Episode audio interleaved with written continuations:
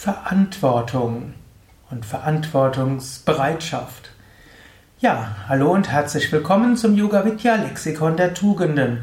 Mein Name ist Sukadev Bretz, Gründer von www.yoga-vidya.de und ich möchte heute sprechen über Verantwortung als ein wichtiger Aspekt ja, des Lebens und ein wichtiger Aspekt auch der Persönlichkeit.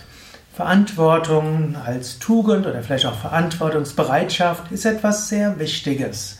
Verantwortungsbewusstsein. Verantwortung. Hm, früher hätte man gesagt Pflichtgefühl, heute spricht man mehr von Verantwortung und Verantwortungsgefühl. Man hat bestimmte Aufgaben im Leben und diese gilt es ernst zu nehmen. Es gilt Verlässlichkeit zu zeigen und es gilt seinen Pflichten und Aufgaben gerecht zu werden. So ist Verantwortungsgefühl etwas sehr Wichtiges.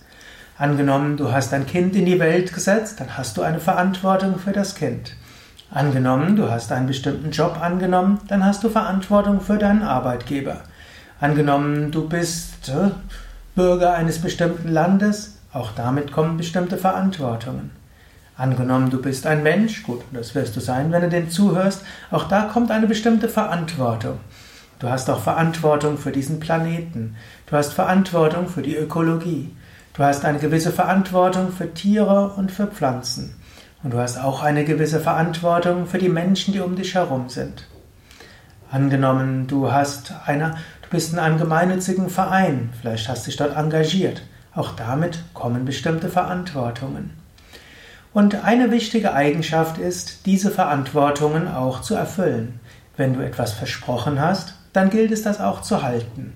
Wenn du eine Aufgabe übernommen hast, dann musst du sie auch erfüllen.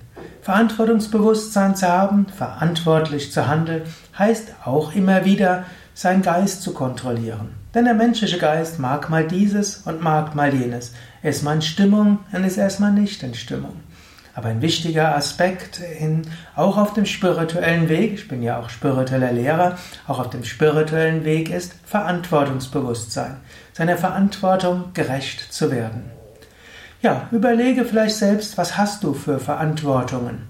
Bist du vielleicht ein Mensch, der die Sachen etwas zu leicht macht und oder leicht nimmt und deshalb andere in Probleme bringt? Bist du jemand, der zu sehr seinen Emotionen folgt und deshalb unzuverlässig ist.